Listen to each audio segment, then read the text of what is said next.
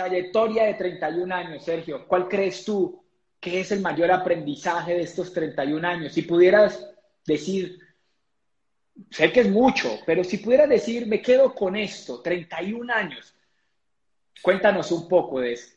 Uy, pues eh, tema lindísimo. Yo creo que lo que yo, yo podría resumir es de que para aquella gente que está buscando un sueño, siempre hay una oportunidad.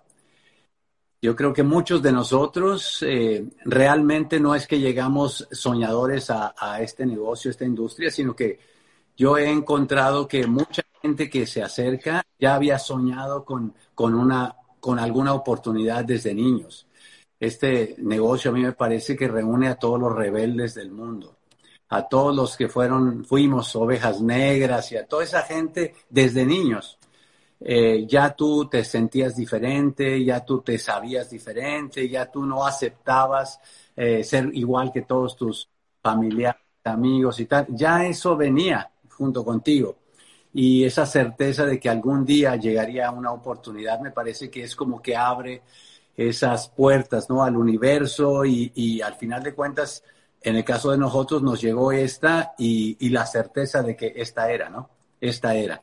Yo sabía que algún día iba a llegar la que era y esta es. Así que sí, yo me quedo con eso, o sea, de que si tú eh, tienes eh, esos sueños en grande, la oportunidad siempre va a llegar, siempre. Tú estás vibrando en aquella frecuencia de, tiene que haber alguna manera de yo conseguir aquello que quiero, ¿no? Entonces, eso sería tal vez la, eh, lo que yo podría decir de estos 31 años que hemos estado acá. O sea, digamos que en 31 años puede cambiar todo, la tecnología, los productos, la industria, pero nunca va a cambiar el soñador, ¿no? El, el, factor humano.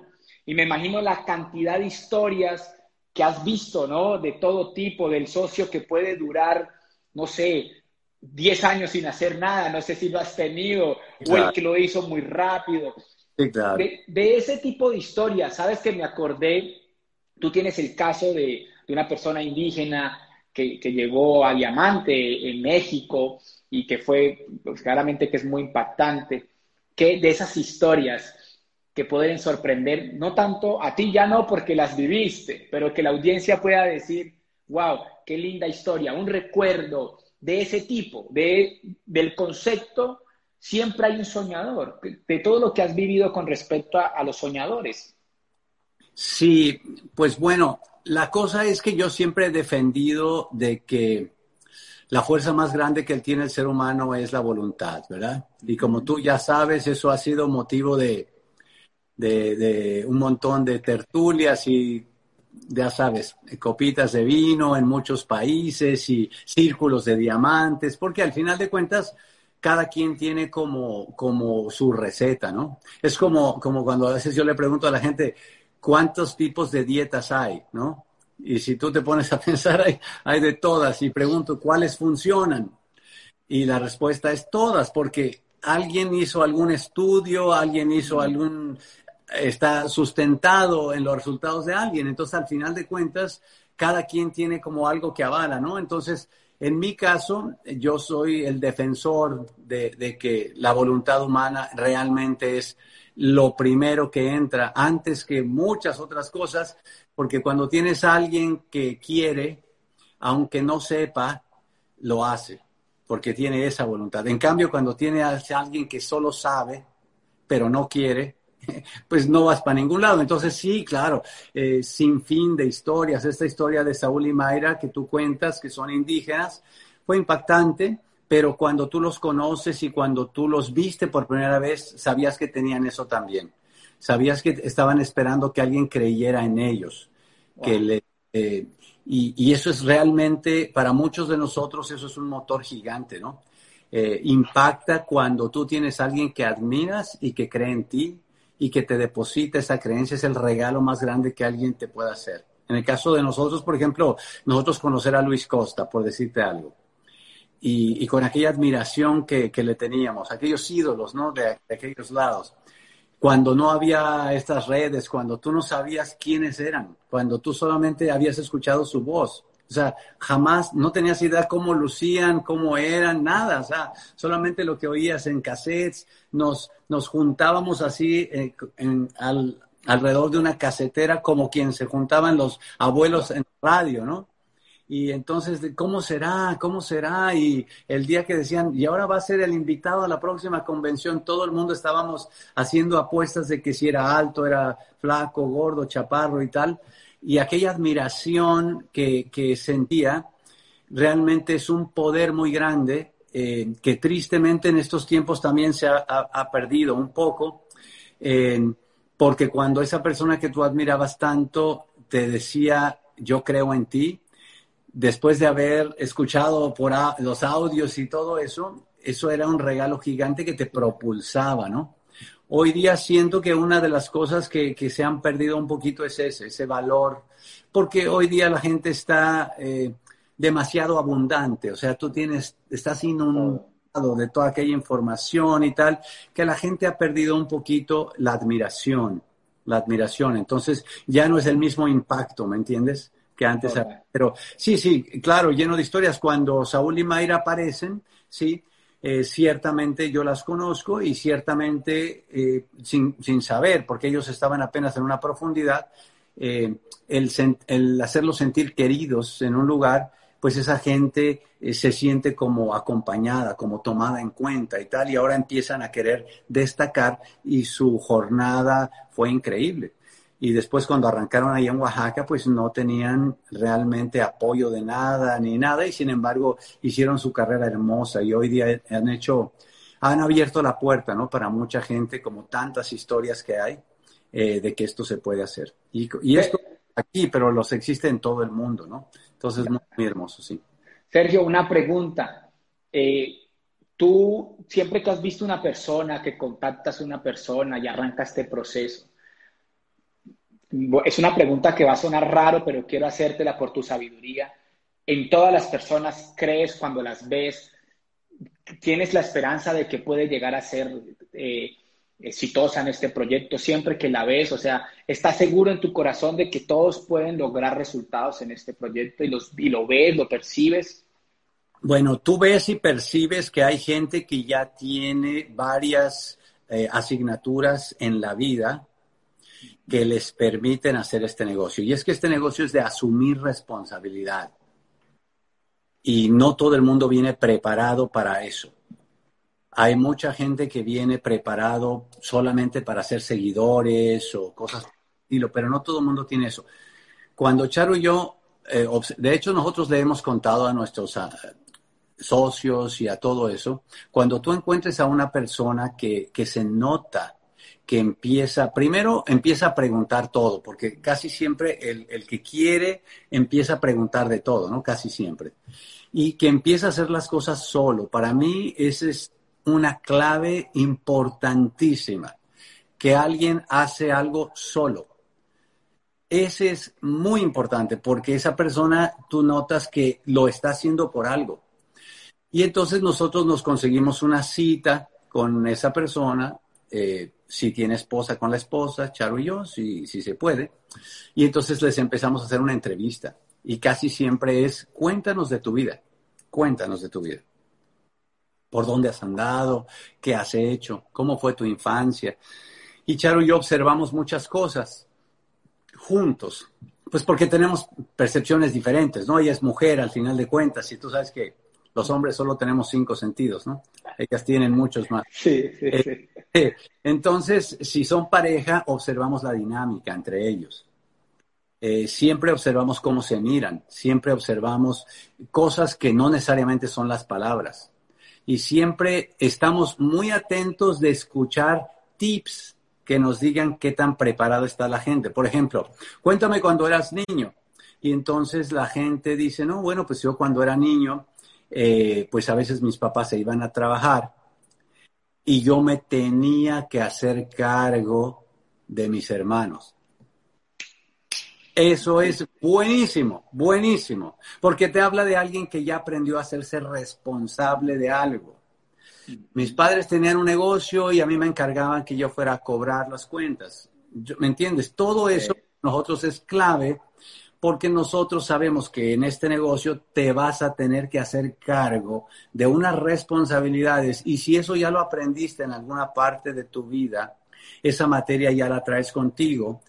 Y entonces, si vemos que, que la gente viene más lista, si es que pasan las tres o cuatro cosas, ¿no? Porque preguntamos acerca de eso y de otros asuntos, que, que Charo y yo ya tenemos pues las, las, las pistas. Si pasa la prueba, entonces nosotros le decimos, mira, qué bueno que llegas al, proyecto, porque Charo ya estamos buscando a la nueva persona que se haga cargo de una organización también. Así que como tú en tu momento ya aprendiste, ya eso lo tienes eh, pues aprobado y creo que si te entrenamos, pronto tú puedes hacerte cargo de esa organización. Entonces, si a esa persona, por supuesto que sí, creemos que puede hacer esto en grande, por supuesto que sí. El resto de la gente tiene un camino que recorrer, por supuesto, eh, todo mundo lo puede hacer, pero tocará aprender esas cosas eh, pues en, en el en la jornada. Sí, y, y, no se sabe si va a tener la capacidad de soportar el proceso un poco más largo. Voy a sí. hacer aquí un, un, resumen del saldo pedagógico de lo que hemos o sea, eh, atraído, o sea, recibido de ti. O sea, el creer creo que es un punto muy importante, o sea, que las personas estén buscando la voluntad como la fuerza más, más poderosa que tiene el ser humano, ¿no? Eres un defensor de la voluntad. Y hablabas de algo muy importante. ¿Quién va a tener resultados en este proyecto? Quien desde el principio asuma la responsabilidad. Tu famosa frase de esto no funciona, tú lo tienes que hacer funcionar es una frase que, encaja perfecto ahí. Cuando alguien hace algo solo, hay un clic ahí ya lindo, o sea, hay algo por ahí, una señal, ¿no? Y claro. toda persona que va, que se, que tenga la capacidad de hacerse cargo va a tener resultados en este negocio, no que esperen que se lo vayan a hacer. Sí. Eh, creo, creo, hay algo bien especial en tu, en, en tu trayectoria hoy que me hace, me salen dos preguntas eh, muy importantes de pronto de alto nivel para un nuevo, pero quisiera recibir esta información de parte tuya. Y es, tú tienes un negocio global, principal, tienes dos mercados principalmente, ¿no? Con grandes resultados. Y creo que es admirable. Nosotros que hemos intentado hacer este proyecto, pues difícilmente hemos llegado a, diamante en Colombia. Tú estás en un nivel doble diamante en Estados Unidos y en México.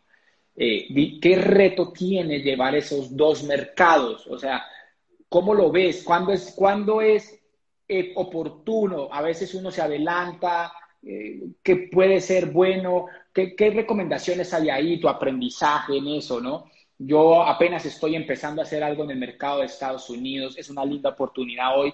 Nunca la había explorado, pero el tema digital me despertó el interés, ya me contactan, hago megaplanes para Estados Unidos. No quiero distraer a las personas con respecto a hacerlo, sino posiblemente con tu experiencia, que es de pocas, porque no todos la tienen en Latinoamérica, eres de los pocos varones con tu esposa de haber hecho eso. ¿Qué aprendizaje hay ahí de llevar esos dos mercados? Bueno, mira, la cosa es que hoy día con este mundo digital se han abierto nuevas puertas. Esto cambió totalmente, revolucionó el tema, ¿no? Porque cuando nosotros arrancamos hace 31 años que no había internet, todo era presencial y obviamente la regla era tú construye tu negocio dos horas a la redonda. Porque lo que se trataba de enseñar, lo que queríamos era que fueras, pudieras ir a dar una junta dos horas de ida, dos horas de regreso y, poder dormir en tu casa. O sea, eso era la regla porque todo era presencial. Así fue como nosotros eh, hicimos el negocio en México y ya cuando llegabas a un nivel en el que podías financiar, porque todo era carísimo, podías financiar ahora, me voy a abrir, estoy, estoy en, en, no sé, en Bogotá y voy a abrirme a Cali, pues oye, tengo que ahora pensar que voy a invertir en traslado, tal vez en aviones, en hospedaje y tal, y ya necesitabas tener un nivel platino o de ahí para arriba para poderte financiar. O sea, antes todo eso venía en juego. Hoy día con las, con las redes sociales ha cambiado completamente el tema, porque hoy día ninguna de esas cosas tiene costo. Hoy día estás, estás conectado con estos medios. Ahora, eso no quiere decir que haya retos, eso no quiere decir.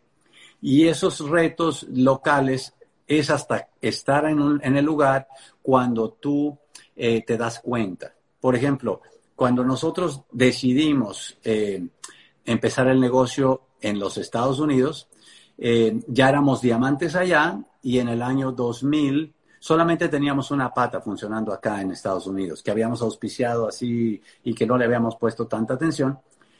Pero, eh, pues sentimos que teníamos ganas, teníamos ganas y eso implicaba mudarnos. Entonces, llegamos aquí a los Estados Unidos, eh, a una casa y ta, ta, ta. Queríamos estar cerca del upline. Y yo me estaba imaginando que iba a encontrarme a los mismos mexicanos que vivían en México. Y me llevé una gran sorpresa. Los mexicanos que viven en Estados Unidos ya no se parecen a los mexicanos que viven en México. Porque cambiaron su manera de pensar. Cambiaron. Es, otro, es otro mundo en realidad la forma de vivir es diferente, eh, todo ese tipo de cosas. Entonces, yo me trataba de comunicar como los, como los de acá y me daba cuenta que no me copiaban el tema. O sea, ese tipo. De hecho, eso mismo he platicado con mis amigos colombianos. El colombiano que vive en Estados Unidos no se parece al colombiano de Colombia, mm. así en todos los demás lugares. Entonces sí hay que conocer, sí hay que conocer un poquito la idiosincrasia del lugar en donde tú vas a estar allá y claro, mucho te ayuda, primero que tengas, como hemos hablado, un líder, unos cuantos líderes en el que tú te puedas apoyar y establecer ese, esa cercanía para que te informen, para que te, oye, oriéntame, ¿cómo es la gente allá? O sea, ¿qué es lo que hace? ¿Cómo es su rutina de trabajo? ¿Qué es lo que tiene que hacer? Y aquí la gente tiene muchas comodidades, pero todo lo debe. O sea, aquí eh, realmente la gente trabaja muchísimo, son, viven como muy aislados, ¿no? Comparado con nuestros eh, países en donde allá pues todo es familia, todo es abrazo, todo es fiesta, todo es convivio y esas cosas pues hay que entenderlas. Pero claro que se puede, o sea, hoy día, como te digo, es mucho más fácil que antes, pero de todas maneras tendremos que, que resolver esas cositas que son de lo local, ¿no? De lo local. Súper. Ahora, ligado a eso, me nace una pregunta muy importante y es el, liderazgo, ¿sí? El liderazgo. Una cosa es construir el negocio, una cosa es hacer redes, pero claramente empieza a haber un rol de líder de mercados. Eres un líder que, empieza tu rol a tener mucho más peso en el liderazgo. Tú eres líder de líderes eh, y por eso has logrado el resultado que tienes hoy. Me gustaría, de pronto, desde esa perspectiva, como, como hoy cree, ¿cuál crees tú que es el mayor rol hoy del liderazgo en, tu etapa? O sea, cuando tú lo ves, tú dices, este es el rol más importante de un líder dentro de la industria del network, específicamente en el negocio de Amway, que es un negocio que está cimentado en el liderazgo. ¿Cuáles son tus mayores aprendizajes después de llegar a dos mercados hasta, al nivel que tienes y en los 31 años que llevas, ese tema del liderazgo, el rol del liderazgo. Sí, pues claro, a mí me parece que hoy día más que nunca, y sobre todo eh, en el mundo y en nuestro negocio, el líder tiene que ser más, servidor que nunca, a mí me parece. Eso es algo que claramente es una tendencia en todos los diferentes eh, sectores, pero en nuestro negocio, pues mucho más. Eh, yo pienso que los líderes tienen que dar la visión, primero y antes que nada, porque ante cualquier momento de crisis, lo primero que el, equipo pierde todo es la visión. Entra el pánico y todo, y todo pierde la visión.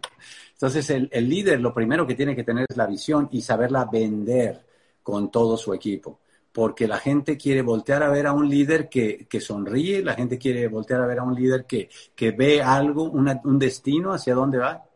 Mira, yo te cuento que eh, el upline de nosotros, eh, Tim Foley, que pues el mentor mío, con el que yo pues me formé en el negocio y tal, él contaba una anécdota en la que él entró al negocio y él entró al negocio siete años, o sea, el upline de él, que se llama Steve Woods, había sido platino y no encontraba a nadie que le copiara por siete años hasta que aparece en una profundidad Tim Foley, ¿no? Bueno, como siempre nos sucede a todos que estamos ahí buscando hasta que aparece alguien. Entra Tim Foley al negocio, se emociona, se entusiasma. Dicho sea de paso, bueno, hay muchas historias, pero bueno, Tim Foley va a las, a las convenciones, que todo era presencial, y llega y ve, va a su primera convención. Recuerdo que él contaba, había 15 mil personas. Y Tim dice, wow, qué cosa tan increíble, 15 mil personas en este coliseo.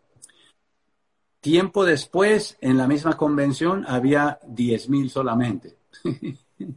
Tiempo después, en la misma convención había como siete mil solamente, dicen, y, y, cuenta, yo me empecé a dar cuenta que había un montón de caras tristes, pues porque yo era nuevo, pero era evidente que, que notaba que la gente tenía ahora cara triste o cara...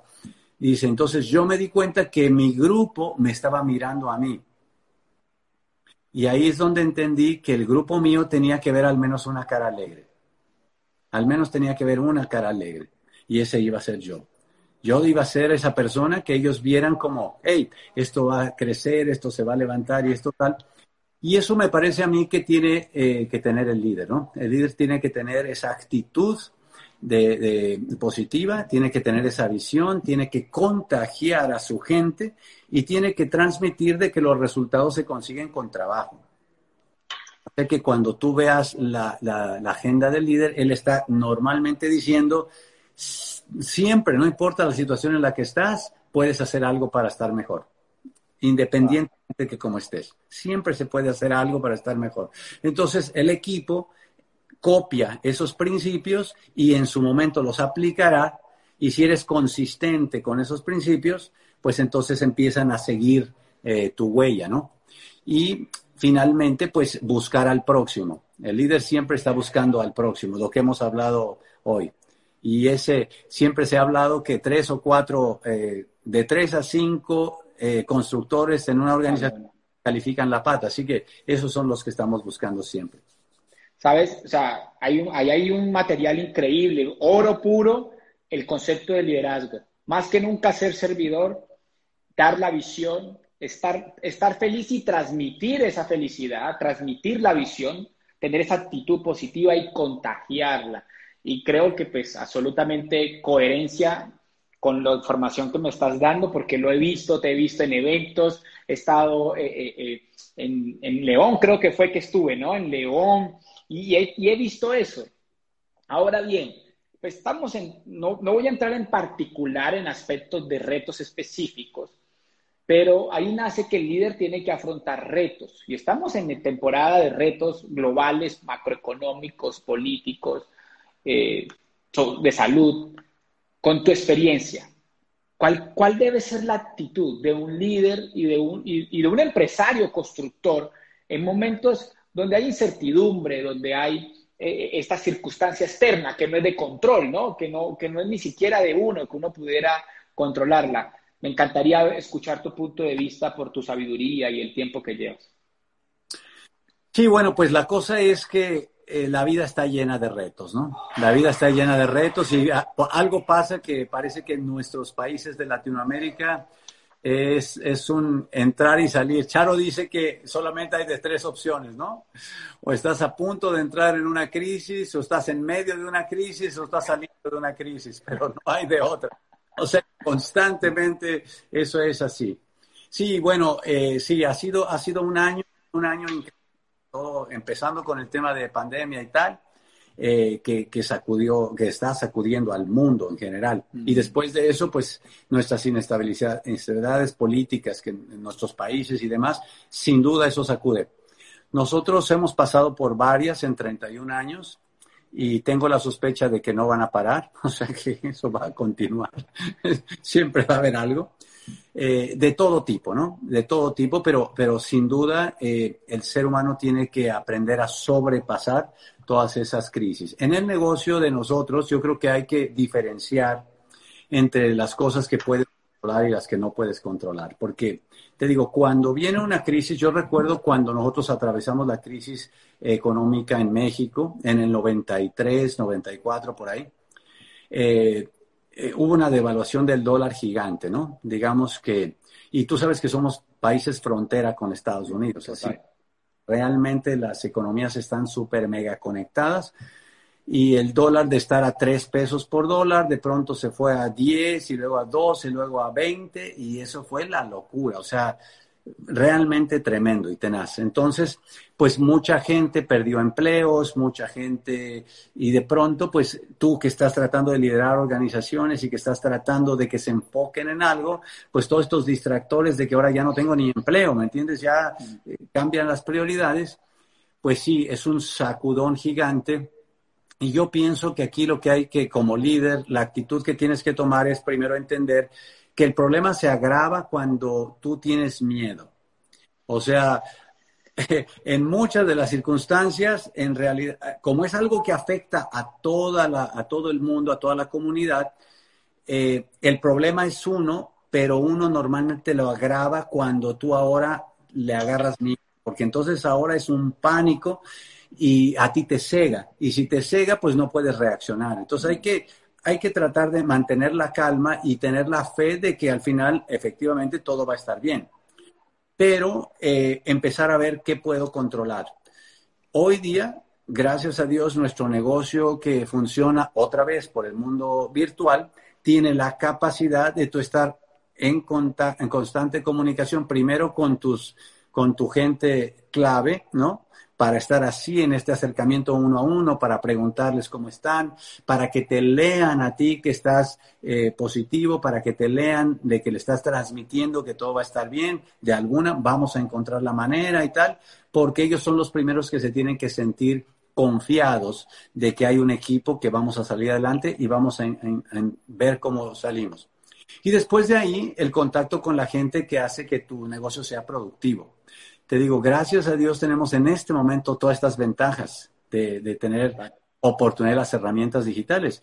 Eh, como nuestro negocio se basa en la comunicación, se basa en la comunicación y no tiene eh, grandes, eh, ¿cómo te puedo decir?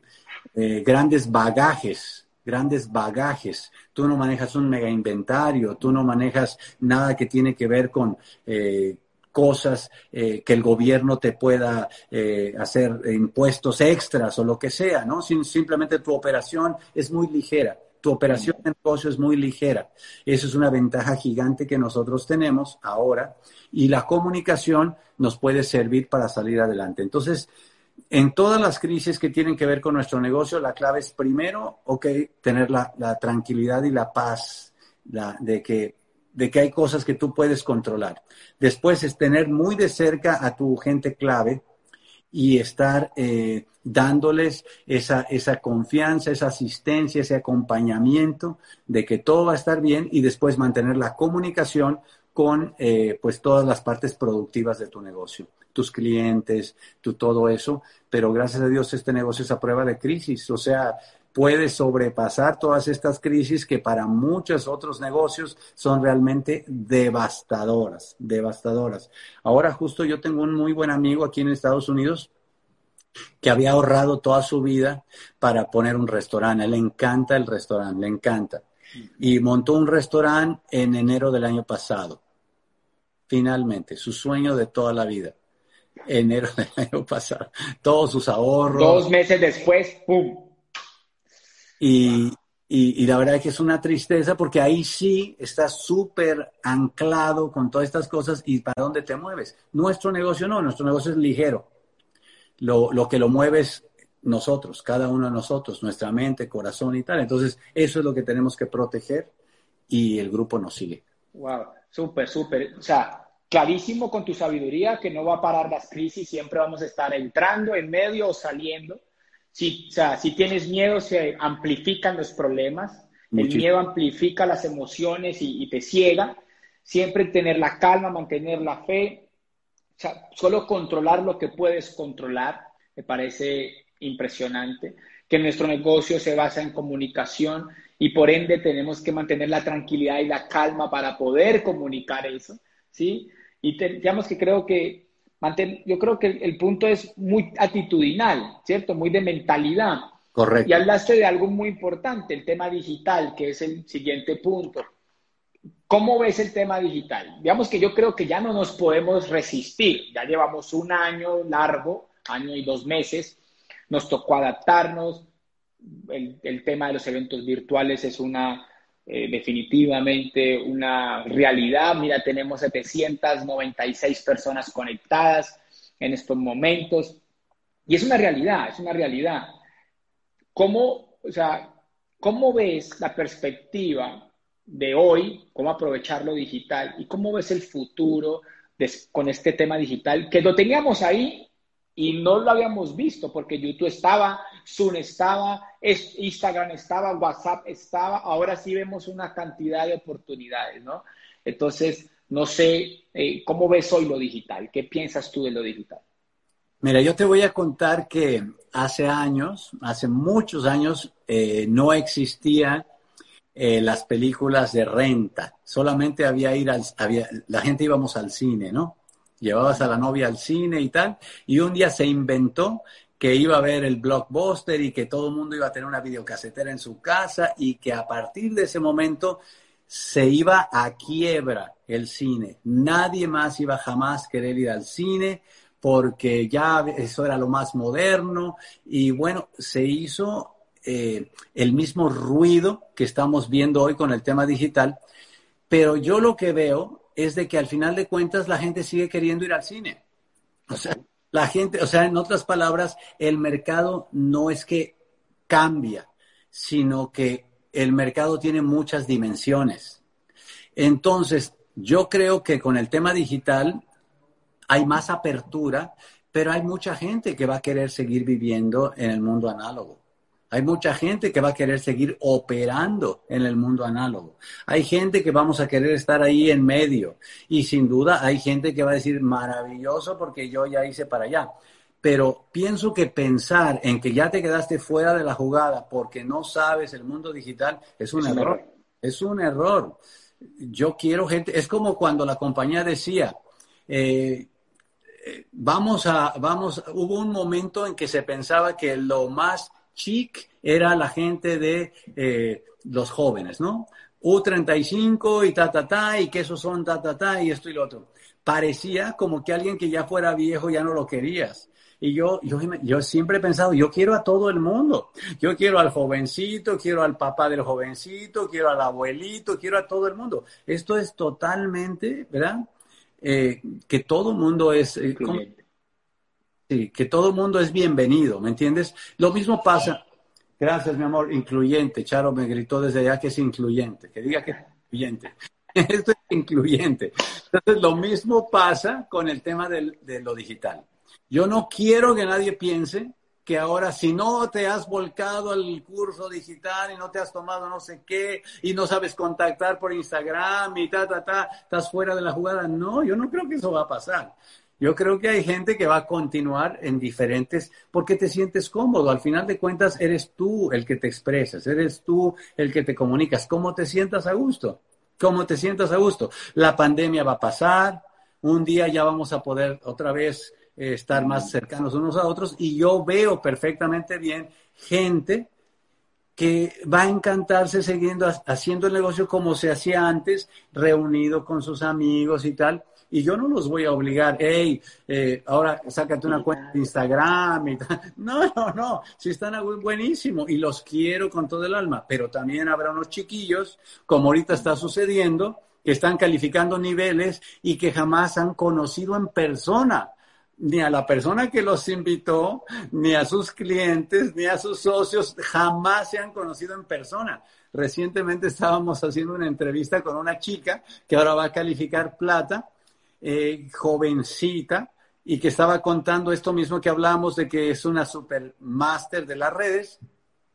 Y alguien le preguntó, oiga, ¿y entonces usted cómo hace para eh, para los contactos persona a persona o para tal. Y ella decía, pues no tengo ni idea porque yo nunca lo he hecho. Y, a, mí me daba una risa increíble porque decía, llevamos, llevamos 30 años haciéndolo así y ella no, no lo conoce. Entonces, ese es mi punto. O sea, creo que hoy día multidimensional el mercado y uno puede llegar y cada quien sentirse a gusto eh, como tú te quieras expresar. Y si esta pandemia nos permitió conocer esto, que a mí me ha parecido como tomar un curso, curso de cómo hacer el negocio versión digital. Y si tú tomaste el curso, será una nueva herramienta.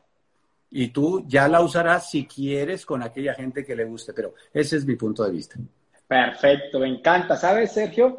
Eh, casualmente la pregunta que seguía son los básicos. Siempre ustedes en todos los audios que he escuchado, eventos que he estado, hacen ver los básicos con tanta sentido común, con tanta lógica, y, eso me encanta. ¿Por qué los básicos, Sergio? ¿Por qué, hay que seguir haciendo los básicos? O sea, es importante como no, no, no salirse de, de, la esencia, ¿no? Y creo que ustedes son unos maestros de volver a levantar a punta de básicos y enseñando los básicos el tamaño de negocios que tiene. Háblanos un poco de ese concepto. ¿Por qué los básicos? Sí, pues porque yo pienso que en todas las cosas que, que se dominan, hay un montón de cosas aburridas que hay que repetir. Eh, tú ve con un músico, ¿no? un músico ahora lo ves tocando un mega concierto, cuando ves su trayectoria en realidad no nació tocando así. O sea, hubo que practicar todos los básicos por mucho tiempo. Tuve a un atleta, tuve a una persona que tiene dinero, tuve todo. Siempre es repetir unos básicos y la idea es no pelear con el proceso de repetir los básicos, sino enamorarse de ese proceso, quererlo hacer, entender que eso te va a llevar a donde tú quieres ir. Y sí, tienes toda la razón. Yo pienso que al final de cuentas yo, yo defiendo un montón que, que lo lindo de este negocio es que cualquiera lo puede hacer siempre y cuando aprenda a ejecutar los básicos con la actitud correcta y con la voluntad de querer avanzar porque si la gente no tiene ni la actitud correcta ni la voluntad de avanzar, solamente está repitiendo algo sin sentido.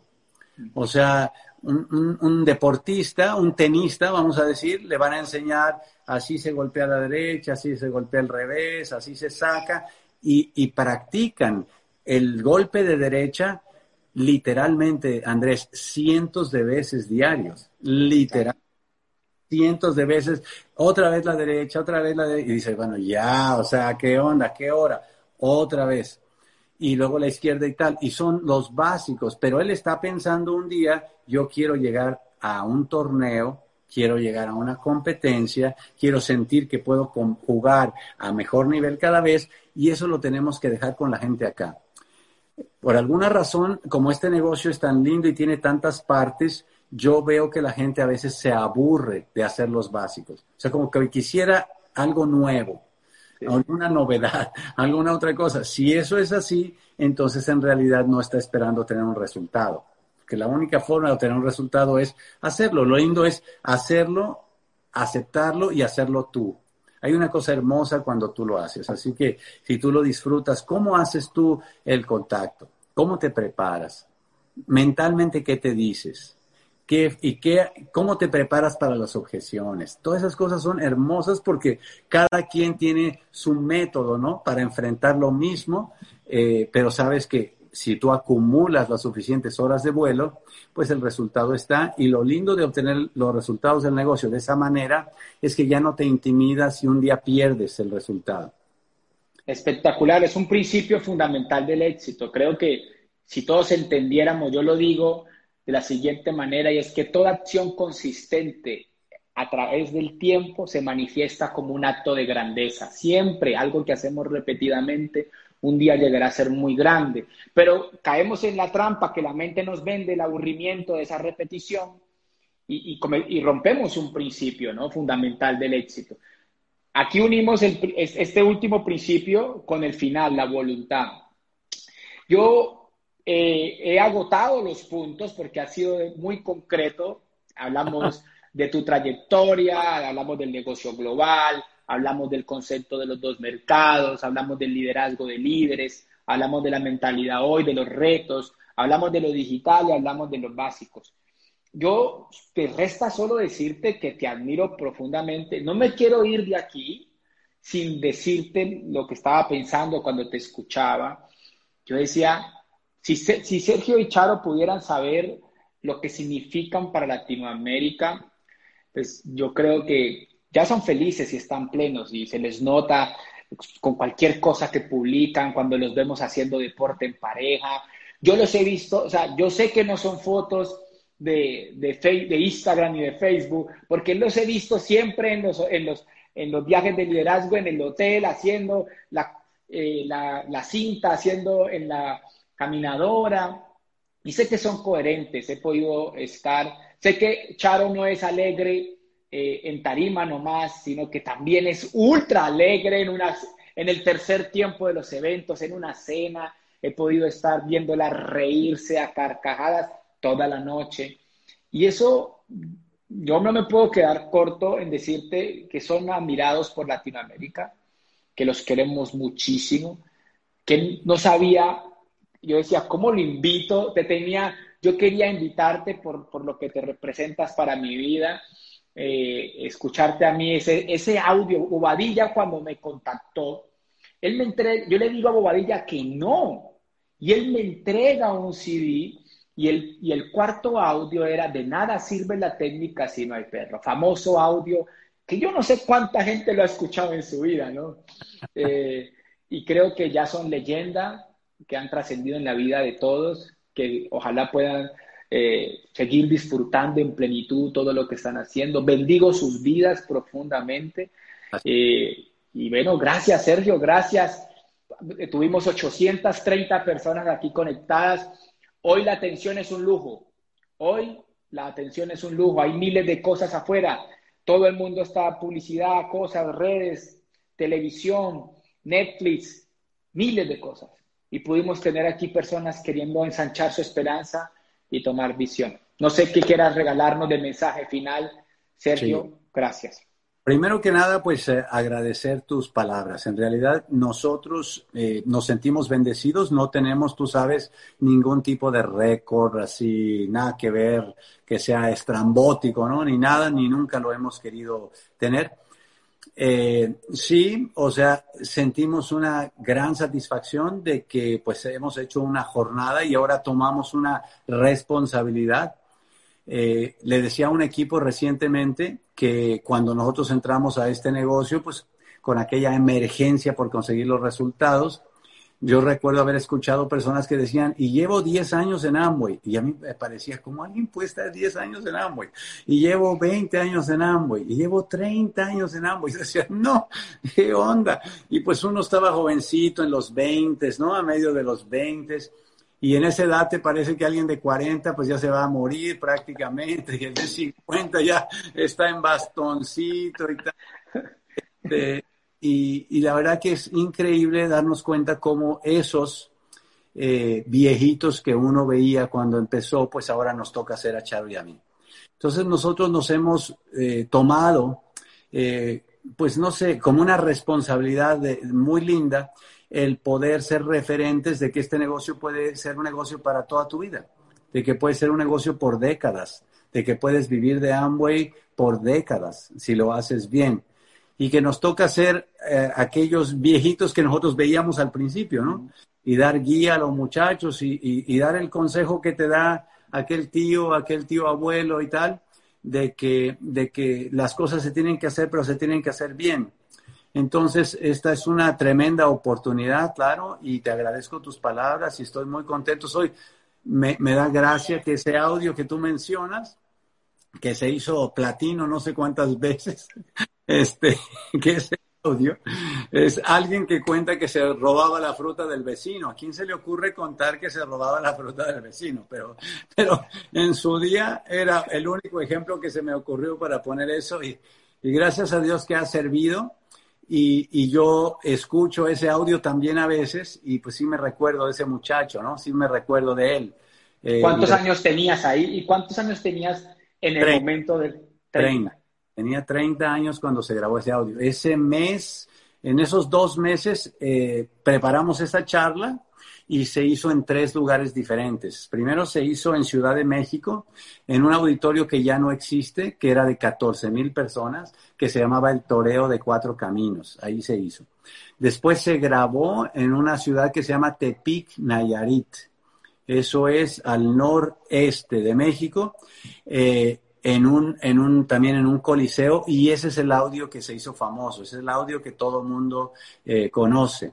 Y, y, se me oye la voz así muy, y hablo muy rápido en el audio porque en aquellos tiempos, como no había la tecnología que hoy hay, se grababan los, los, eh, los discursos, las charlas, poniendo una casetera, una casetera a, a un lado de la bocina de donde salía y se le ponía play, así los dos botoncitos para que grabara, y eso grababa a una velocidad un poquito más rápida. Así que por eso también se oye la voz así, además de que yo tenía 30 años, ¿no? Y, este, y el mismo mes o el mes siguiente hicimos esa misma charla en, en Sao Paulo, en Brasil, en un coliseo en donde juega el Palmeiras. Eso era todo el estadio lleno y, ese, y también se grabó ese audio ahí, eh, existe en portugués. Recuerdo perfecto que éramos nuevos diamantes, teníamos poquito tiempo de diamantes y nos tocó alternar con Tim Foley. Ah, qué lindo y fue hermosísimo y en Sao Paulo y, y de pronto eh, nos anunciaron, nosotros no estábamos acostumbrados, o sea, entiende que tres años antes éramos los provincianos de Tenancingo, tres años después íbamos a ser presentados en un coliseo, en un, en un estadio lleno de personas y cuando dijeron y ahora Sergio Charo y, y todo el estadio empezó a aplaudir y aquella ovación increíble. Y yo le dije a Tim, recuerdo que antes de salir le dije a Tim, wow, qué lindo se siente que le aplaudan a uno así. Y Tim siempre con aquella sabiduría increíble me tocaba el hombro y decía, tranquilo Sergio, recuerda que los hemos entrenado a aplaudir. O sea, no bájate, ¿no? Bájate un poquito. A pensar que es por ti que aplauden. Una gran enseñanza. Mundo. Pero no, muchas gracias por la, por la invitación. Ojalá y, y podamos dejar un poquito de esta trayectoria, este legado con la gente. Eh, y, nada, animar a todo el mundo que independientemente de lo que esté pasando en su vida, haga un, un trabajo por, por avanzar en su negocio y en su vida y en lo que quiera hacer. Si es este negocio, qué bueno, eh, que lo aprovechen, que aprendan y que realmente necesitamos ejemplos, ¿no? Más ejemplos. Cada vez necesitamos más. Eh, mientras salgas de una situación en donde no estás, mejor porque te conviertes en la esperanza de más gente para que salga de donde tú estás también. Así que pues gracias por la invitación, Andrés. Gracias, saludos a Charo, la mejor sonrisa más contagiosa de Latinoamérica. De acuerdo.